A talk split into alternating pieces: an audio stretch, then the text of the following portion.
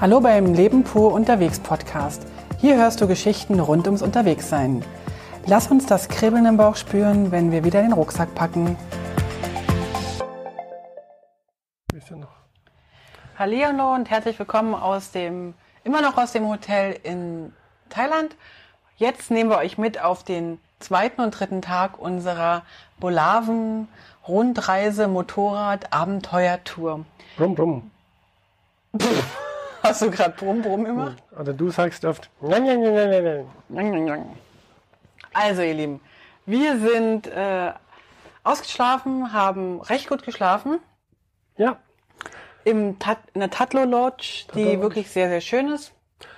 Ja, ähm, wir haben uns entschieden zu warten, weil laut Reiseführer sollten die Elefanten um halb acht ihr Bad nehmen. Und deswegen sind wir um halb acht frühstücken gegangen. Also ich war schon um sechs, aber ich bin in den ganzen Ferien immer schon gegen zwischen halb sechs und sechs wach und sitze dann immer draußen auf den Terrassen und gucke dann so in die Natur, beobachte den Sonnenaufgang und lese halt noch oder sortiere gerade die Bilder oder schreibe äh, irgendwelche Posts oder oder so. Ich genieße mal die morgendliche Ruhe so für mich, mache mir immer meinen leckeren Nescafé, den löslichen Nescafé-Kaffee. Yum, yum, yum. Und Brach. Ach, du hast keine Ahnung von Kaffee. Hast du Ahnung von Kaffee? wir warten, bis wir bei Mr. Coffee sind. Egal wie, äh, auf jeden Fall ähm, war dann halb acht. Gerd war Punkt halb acht beim Frühstück, damit er auch ja nicht die Elefanten verpasst. Da aber die Armbanduhren für Elefanten gerade ausgegangen waren, hatten sich die Elefanten mit ihrem Frühstück um eine halbe, dreiviertel Stunde verspätet. Genau. Das war aber nicht so schlimm. Wir saßen auf einer wunderschönen Terrasse mit einem zauberhaften Ausblick auf den Wasserfall. Kitschig, kitschig, kitschig. Und wir bekamen ein wunderbares äh, Frühstück serviert. Äh, wenn wir hier von Frühstück sprechen, gibt es immer zwei Varianten. Entweder das äh, Laotische, das ist immer so eine Nudelsuppe mit, ich denke mal so, mit, mit Fleischeinlage oder so. Wir haben es nie gegessen, wir Am- wissen es nicht. Aber ich habe das angeschaut. Also das Okay. ist immer mit irgendwelcher Rindfleischeinlage oder so oder Hühnchen. Ente, Katze oder ähm, Froschschenkel. Keine Ahnung, was da drin ist.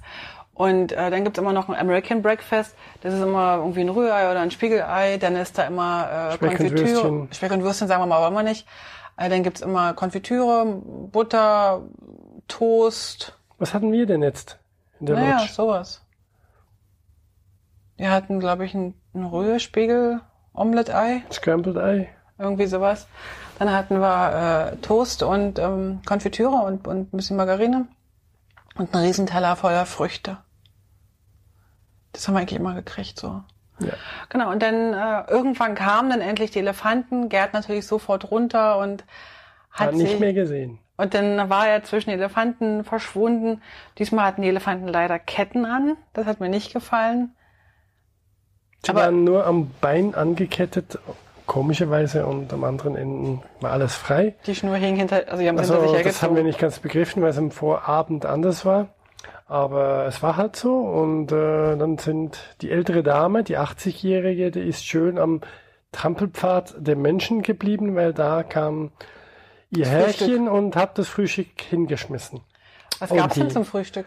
Und die junge Dame, die, die ist ins Dickicht gelaufen und hat sich das selber gepflückt, frisch von den Bäumen und von den Ästen. Und was gab's für die ältere Dame zum Frühstück? Die ältere Dame, die konnte sich diese kleinen süßen Bananen satt essen und ich glaube, es gab so, Gestrüpp. ja, ähm, So wie Bambus, oder? ja, Bambus, ja. Sie hat das Bambus geknickt und dann wie, wie den Inhalt, äh, ich weiß nicht, ob das Zuckerrohr war oder sowas ähnliches, äh, weggeschlürft und gegessen und geknackst und äh, Hat sie die Bambusstangen auch gegessen oder hat sie die liegen lassen? Nee, die hat sie auch gegessen, aber nicht alle. Also mit, manchmal hat sie im Rüssel gegen Schluss speziell sind noch ein paar rumgeblieben.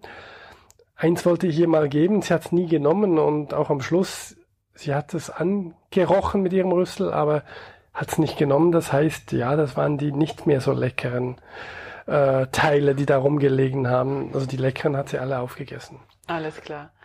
Naja, auf jeden Fall ähm, Viele das, Fotos. viele Klick, Fotos klack, später, äh, ein bis zwei Stunden später, weil die haben sich echt Zeit gelassen beim Frühstück, äh, sind dann die beiden äh, Mahut heißen die. Das sind, äh, also das ist der laotische Name für Elefantenführer. Die beiden Mahut sind dann auf die Elefanten rauf jeder, also ohne Gestell, einfach so, die haben einfach gemacht. Die haben Dann haben die das Pfötchen hoch, also den, das Bein hochgehoben und dann sind die übers Bein, übers Knie hoch und haben sich hinter die Ohren gesetzt sozusagen Genau, auf den Hals. und sind dann äh, mit, Be- mit den Elefanten durch den Wasser. strömenden Fluss gewatscht. Ja, genau. Haben vorher noch die, die Ketten hochgenommen, damit die nicht irgendwie in Steinen im, im Wasser wahrscheinlich hängen bleiben. Und haben die Ketten den Elefanten sozusagen auf den Rücken ge, gelegt. Und dann sind die wirklich durch den reißenden Fluss, den Mensch wahrscheinlich nicht überquert hätte, sind die da so rübergewatschelt auf die kleine Insel, wo es noch mehr Grünzeug zum Fressen gab und dann dort wurden sie dann auch wieder, glaube ich, festgemacht und äh, da haben sie dann weiter gefressen. Also die waren wirklich äh, hungrig, die haben die ganze Zeit gefressen. Das kann ich aber gut verstehen. Ich hatte auch bei den, also ich habe auch immer hier so einen richtigen Frühstückshunger. Ah, Ich glaube, das liegt daran. ich binde dich mal an einen Baum und schau mal zu. Und was soll ich denn da machen? Naja, hast jetzt gelernt von Elefanten. Ich bin aber kein Elefant. Okay. Du musst mich gar nicht so angucken. Du brauchst mich nicht am Baum binden. Ich kann einfach mit dir zum Frühstücksbuffet gehen. Das wäre auch eine Variante. Also, wir also unsere äh, Motorradklamotten, die wir ja nicht mit hatten, angezogen. Also Gerd ist ja mit Flipflops gefahren. Hoffentlich hört keiner hier zu, der sich da Sorgen machen könnte. Ähm, wir, uns- also Gerd hat seinen roten Rucksack. Das war übrigens lustig. Immer wenn ich gesehen habe, vor mir fuhr irgendwie so ein roter Punkt oder hinter mir ein roter Punkt, dann wusste ich, Gerd war da, weil Gerd hatte so ein rotes T-Shirt an und egal ob von vorne oder von hinten, Gerd war immer ein roter, ein roter Punkt auf dem roten Motorrad. Genau. Dann wusste ich, er war da. Und dann sind wir weitergefahren. Ähm, Richtung Süden, weil wir waren schon fast ganz im Norden, wo wir hin wollten. richtig, genau. Und haben dann noch weiter Richtung Osten getourt, aber dieses Mal jetzt Richtung Süden, Richtung zweiten Teil der Strecke. Der, die Stadt heißt Paksong. Nicht Pakse, sondern Paksong. Und hatten dann da eine kleine Pause gemacht in einer kleinen Kaffeefarm. Äh, Die war ganz nett, aber wir haben dann nur, nur ein kleines Frühstück noch genommen, ein zweites Frühstück und sind dann weitergefahren. Äh, Das ist, also es ist total unspektakulär gewesen, gerade Strecke, kleine Katu-Dörfer. Also Katu ist da eine äh, ethnische ähm, Gruppe in, in ähm, Laos. Die haben wieder so Holzhäuser auf Stelzen. Wir sind an denen vorbeigefahren, haben das alles beobachtet, wie die Kinder in die Schule gehen und so weiter.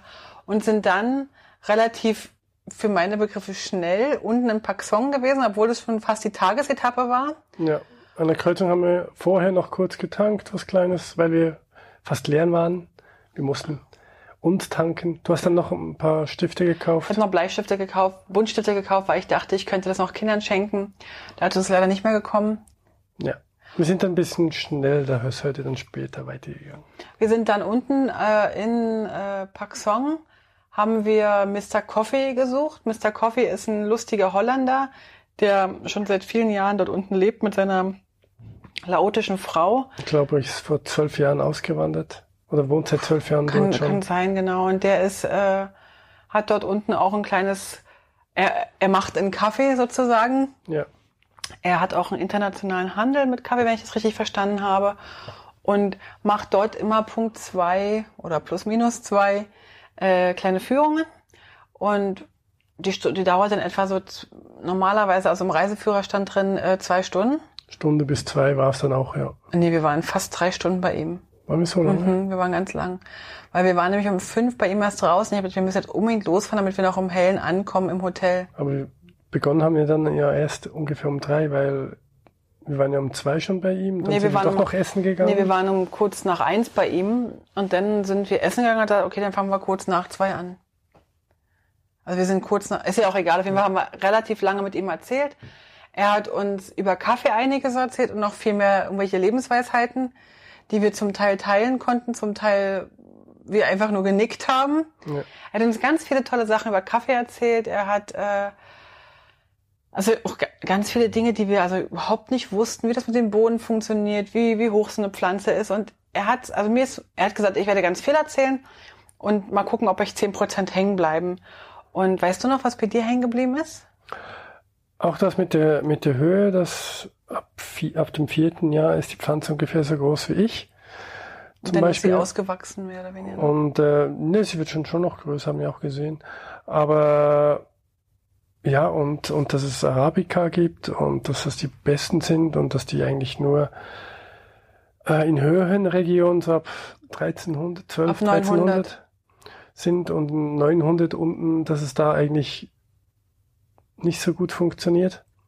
Und da wächst eher die äh, Robusta, also die, es gibt im Prinzip hier zwei Sorten, die aufge, äh, aufgezogen werden, die Robusta und die Arabica. Ja, und hat gesagt, äh, wenn man die Robusta richtig verarbeitet, ist Wir, die richtig gut. Ja, genau. Leider wird die Robusta so in so einer Massenproduktion äh, verarbeitet und deswegen ist die meistens nicht so eine ganz gute Kaffee. Ja, ja. Also man kann auch die Robusta, wenn man nicht industriell verarbeitet, sehr, sehr, sehr gut ja. machen. Also was mir noch hängen geblieben ist, ist, dass praktisch pro Baum, also das sind eher so Sträucher, müsst ihr mal auf der Webseite dann schauen, äh, pro Strauch sind, äh, also bei einem ausgewachsenen Strauch ab vier Jahre etwa, gibt es eine Ernte von plus minus fünf Kilo von äh, fünf Kilo äh, Bohnen. Ja. Das wiederum gibt etwa nach dem, nach dem Schäl- und Trocken- und Röstverfahren äh, 750. 750 Gramm Kaffee. Kaffee. Das heißt, jetzt könnt ihr euch mal überlegen, wie oft ihr euch ein Päckchen Kaffee kauft. Ich habe mir mal überlegt, ich kaufe sicher jeden Monat ein Kilo oder wie groß sind die schon? 500 Gramm ein Päckchen? Ich weiß es nicht. Also ich kaufe sicher jeden Monat ein Päckchen Kaffee. Wenn man mal 500 Gramm, dann brauche ich im Jahr zwischen neun und elf Bäume nur für mich. Ja. Und er hat gesagt, wenn er pflückt, also man darf nur die roten Bohnen abpflücken, die sind ja besonders reif. Und der äh, Kaffeestrauch, der hat nämlich die Eigenschaft, nicht alle komplett sofort reifen zu lassen, sondern der blüht innerhalb von drei Monaten immer wieder mal und ernten kann man ihn auch innerhalb von drei Monaten. Das heißt, jeder Strauch muss am, pro Woche mehrfach beerntet werden, damit nur die roten abgeerntet werden können. Und er, wenn er pflückt, braucht er, was hat er gesagt, wie viel Kilo am Tag? Er schafft vielleicht ein Kilo. Also, ja. also er sei, sei, lang, sehr, sei sehr langsam und äh, nicht der Durchschnitt und äh, er schafft vielleicht ein paar wenige Kilos und aber so richtig, richtig gute können auch 50 oder 100 Kilo schaffen. Also pro Tag, ja. Genau, und das ja. ist dann das, was, was eher Sinn macht. Er hat sich auf die Fahne geschrieben, eher nicht der Pflücke zu sein, sondern der in einem anderen Bereich, ja. Richtig, genau. Und äh, ja, und dann hat er uns also alles Mögliche noch gezeigt und hat uns dann noch Kaffee kosten lassen. Und was bei mir noch hängen geblieben ist, was ich ganz, ganz interessant fand, er hat mir eine Hausaufgabe nämlich gegeben. Und die fand ich sehr, sehr cool, weil er hat gesagt, eigentlich wachsen auf der gesamten Welt, also wenn man jetzt diese Arabica-Kaffeesorte nimmt, es wächst eigentlich auf der gesamten Welt die gleiche Kaffeesorte. Aber der Geschmack oder die Veränderung des Geschmacks liegt immer daran, in welchem Boden sie wachsen. Das heißt, die Arabica-Sorte aus Laos kann anders schmecken als die in Costa Rica. Die Nährstoffe sind das Wichtige. Richtig, genau. Also es ist nicht wirklich die Pflanze, sondern der Boden und die ganze Umgebung und die Temperatur und Luftfeuchtigkeit und bla bla bla. Und da hat er zu mir gesagt, ich soll mir mal in, in wenn ich zurück bin in der Schweiz, aus kleinen Röstereien Kaffee kaufen, die nur eine einzige äh, Sorte sind. Also ganz oft wird ja der Kaffee gemischt und ist dann irgendwie ein Blend aus, was weiß ich, allen möglichen Kaffeesorten und aus Kaffee-Erntegebieten. Äh, er sagte, ich soll wirklich mal sagen, ich trinke jetzt mal den Kaffee aus dem und dem Ort oder dem und dem Ort und dann soll ich mal gucken, ob mir der überhaupt schmeckt. Ja. Und dann kann man nämlich so einen, so einen eigenen Geschmack entwickeln. Weil es kann sein, dass dem einen äh, der Kaffee aus Costa Rica besser schmeckt und aus dem anderen der Kaffee aus Laos. Und das fand ich noch eine ganz spannende Aktion und das werde ich jetzt mal in dem nächsten Jahr so testen, welche Kaffeeorte mir eigentlich schmecken. Dann müssen wir kleine Röstereien finden. Dann müssen wir gucken, genau.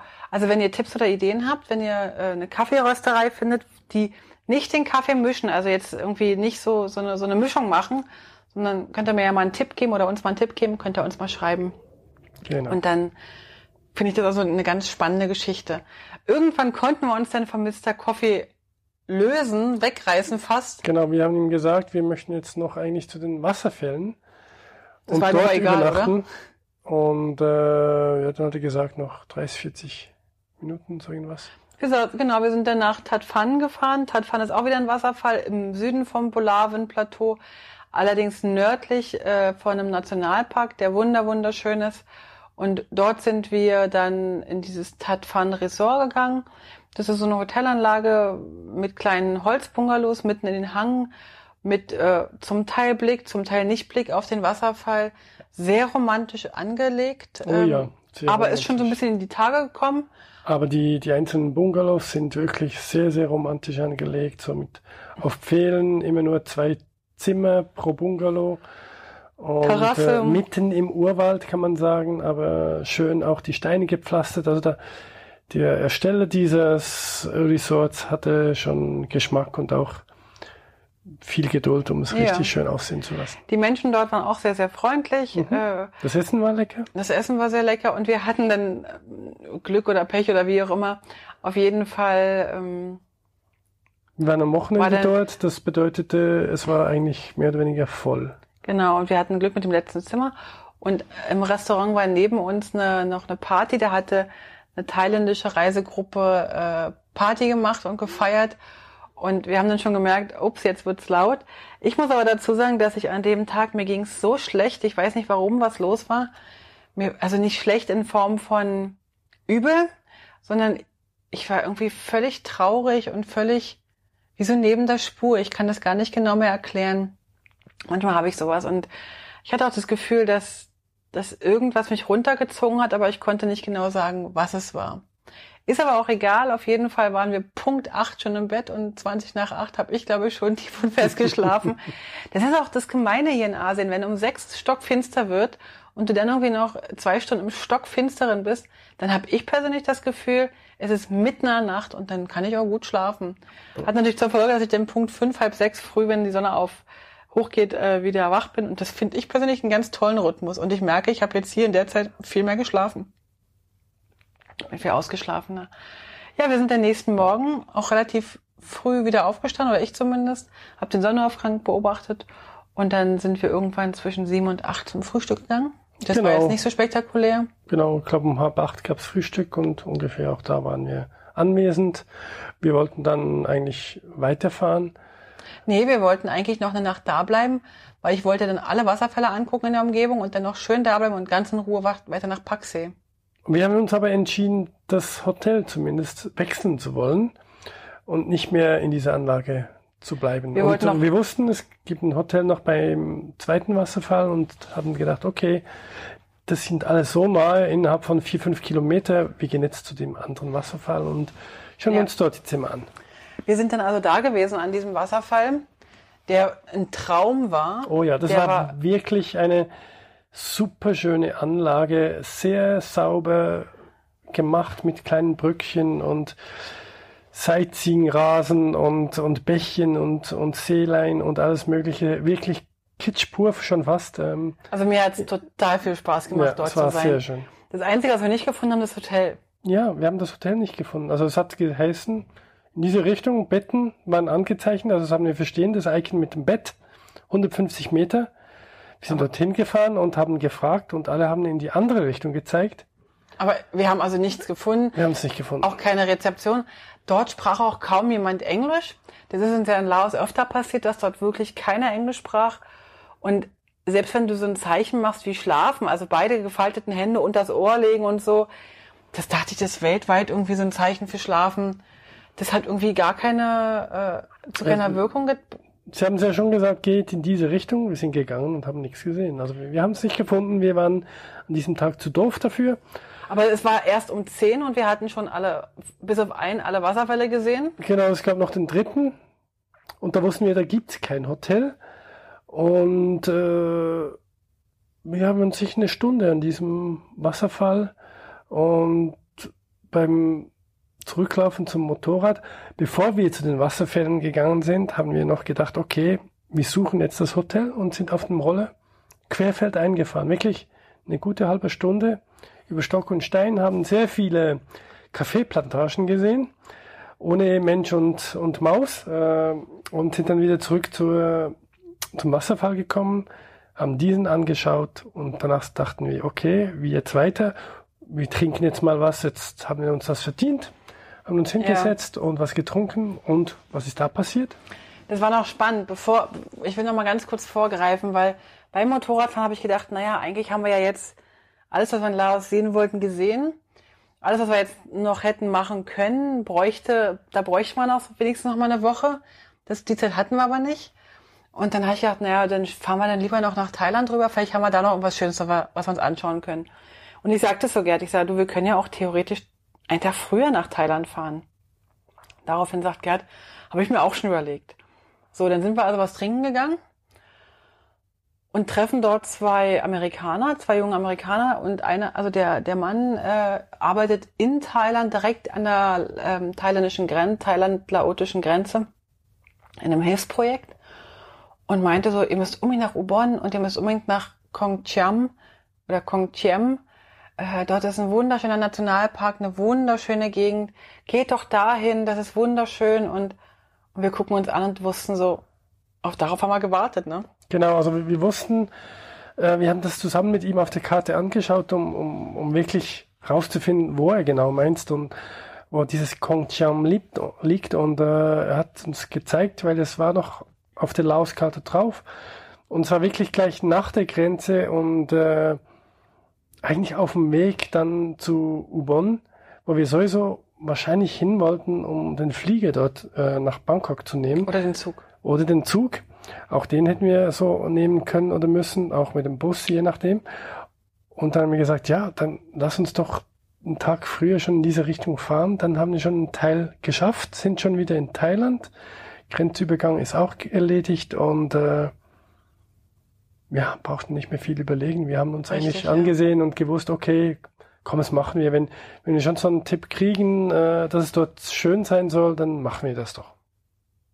Ja, und äh, das haben dann eigentlich noch, gar nicht verraten, fällt mir ein. Und haben dann den dritten Wasserfall noch angeschaut? Stimmt, genau. Und dann sind wir zum dritten Wasserfall. Da wollten wir unbedingt baden. Du bist noch ein bisschen ins Wasser reingegangen. Ich habe mich da nicht mehr getraut. Ja, also da ja die Regensaison gerade durch war, ähm, war relativ überall bei diesen Wasserfällen viel Wasser, und das runterplätscherte auch einiges eine Strömung. Was an diesem Wasserfall speziell war, äh, was ich sonst nicht so gesehen habe, waren die Steine im Wasser. Die waren sehr, sehr glitschig. Also man konnte mit den Füßen eigentlich nicht draufstehen, man musste eigentlich krabbeln. Und das war ein bisschen unangenehm, weil das Wasser doch nicht tief war und man hat doch nicht gesehen durch die Strömung und das aufgewirbelt mhm. Wasser, wo jetzt was liegt. Äh, ich habe dann bin dann knietief oder bis bis zur Brust ein bisschen Masse gewesen und es waren da noch zwei andere Personen am Wasser, die sich auch dagegen entschieden haben, ins Wasser zu gehen, weil sie gesehen haben, wie ich rumkraxle und ja. gequäle, genau. Und deswegen äh, ja, waren wir einfach diesem Wasser, sind runtergelaufen bis zum Wasser. Ich habe versucht reinzugehen und danach haben wir gesagt, okay, äh, der Mr. Äh, nee, nicht Mr. Coffee, sondern äh, wir hatten noch andere Leute aus Österreich getroffen in Tan Phan und die haben gesagt, dort kann man gut essen an diesem Wasserfall. Wir haben oben gesehen, die Frau mit ihrem Mann haben gesagt, okay, jetzt sind wir hier, essen wir Mittagessen.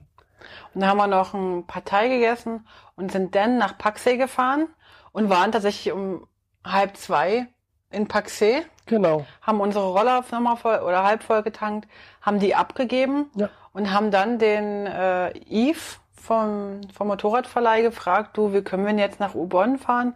Wir wollten eigentlich dann weiter nach ähm, Kong Chiam. Und dann meinte er, ja, da braucht ihr gar nicht nach Ubon.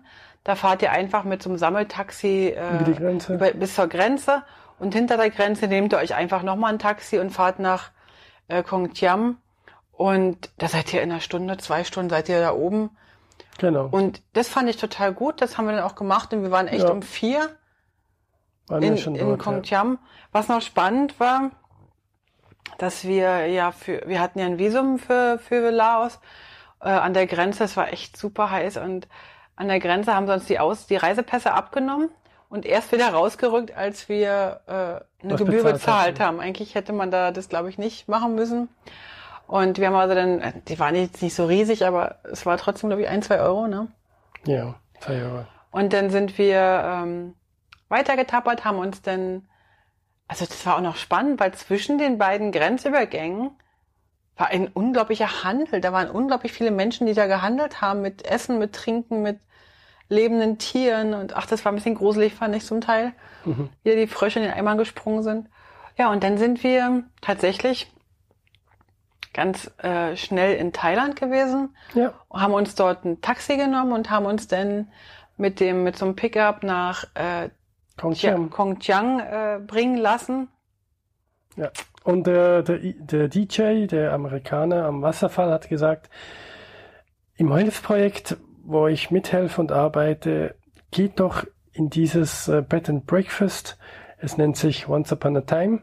Mhm. Und dorthin haben wir uns dann gleich fahren lassen vom Fahrer. Ja. Wollen wir über Kongtiam eine eigene Folge machen? Können wir machen. Kongtiam plus die Weiterreise. Richtig.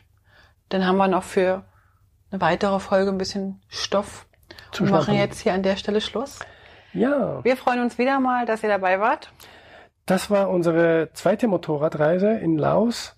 Richtig. Drei Tage mit dem Roller durch die Prärie, durch das Bolavenplateau. Genau. Über das Bolavenplateau. Wir freuen uns auf jeden Fall, wenn ihr wieder dabei seid und sagen mal Tschüss, bis zum nächsten Mal. Tschüss. Alle Infos zum Leben pur unterwegs Podcast findest du unter www.leben-pur.ch. Du kannst auch alle aktuellen Bilder auf Instagram unter leben.pur anschauen. Wenn du über aktuelle Episoden informiert werden willst, abonniere doch einfach den Podcast bei iTunes und unsere Newsletter auf www.leben-pur.ch.